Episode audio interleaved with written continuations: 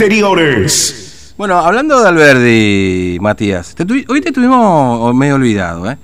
Este, vos sabés que acá me preguntan por qué no vamos más a las conferencias de prensa, me dice un oyente. y, y que sí vamos. Se ve que ya nos está llamando la atención, eso no es bueno, ¿eh?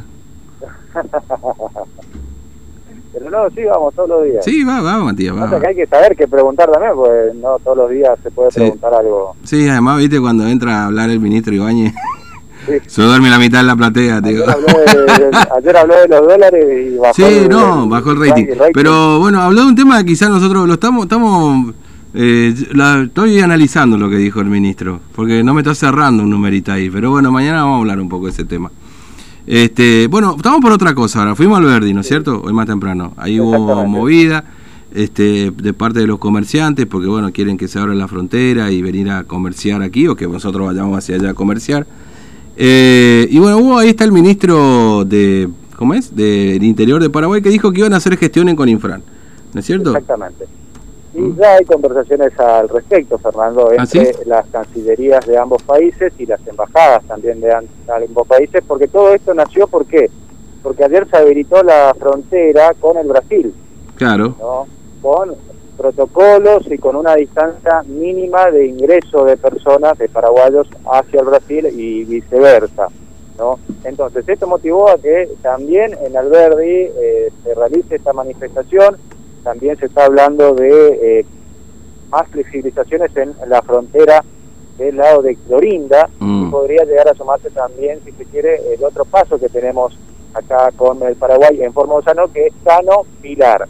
Pero hablamos con el cónsul del Paraguay aquí en Formosa acerca de si eh, hay novedades respecto a esta manifestación que hubo en la localidad de y bueno, las conversaciones ya se iniciaron entre ambos países para tratar de eh, encontrar una solución y flexibilizar si se puede el tránsito en eh, la frontera. Obviamente todavía no hay mayores novedades porque esto es muy reciente, la apertura con Brasil ocurrió ayer y las conversaciones que iniciaron en esta jornada, pero si te parece vamos a escuchar lo que nos decía el cónsul Fernando Acosta Díaz aquí en Foxa respecto de esta situación. Dale.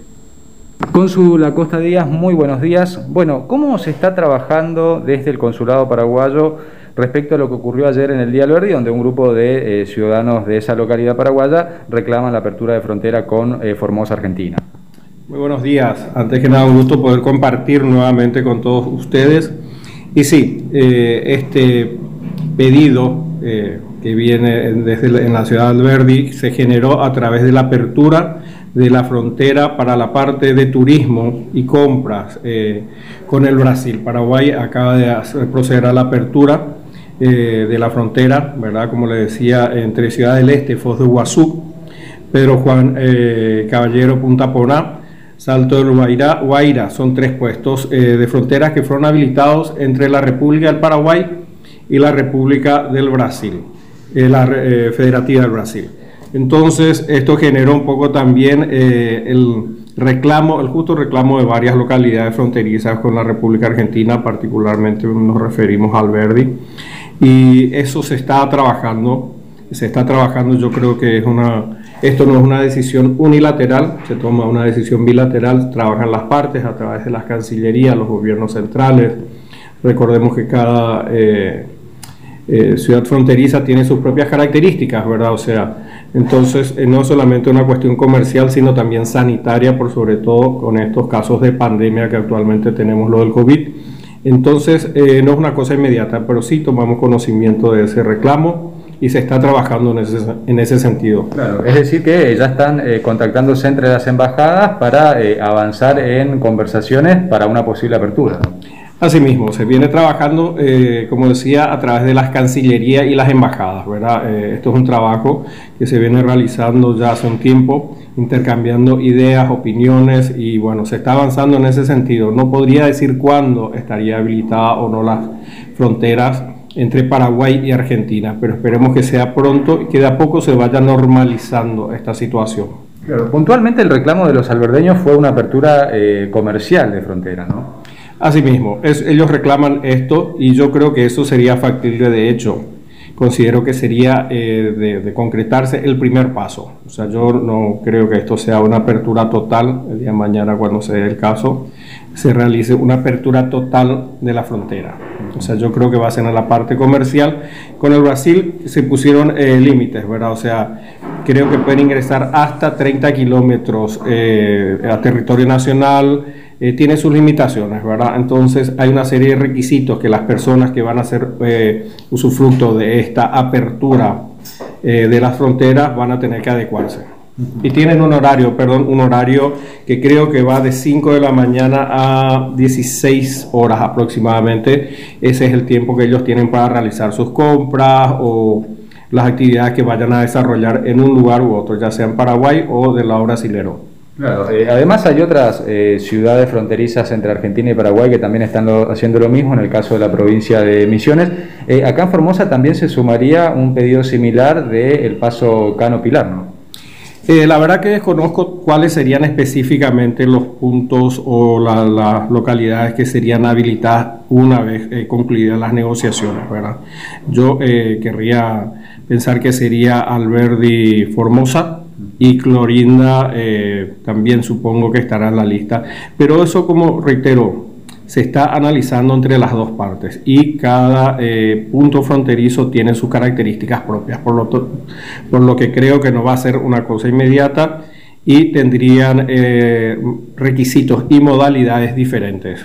Claro, porque el caso de Clorinda, digamos, nunca se cerró la frontera comercial de, gran porte, si se quiere, pero se podría avanzar para eh, que las personas puedan cruzar por los puentes para comprar del lado argentino y del lado paraguayo.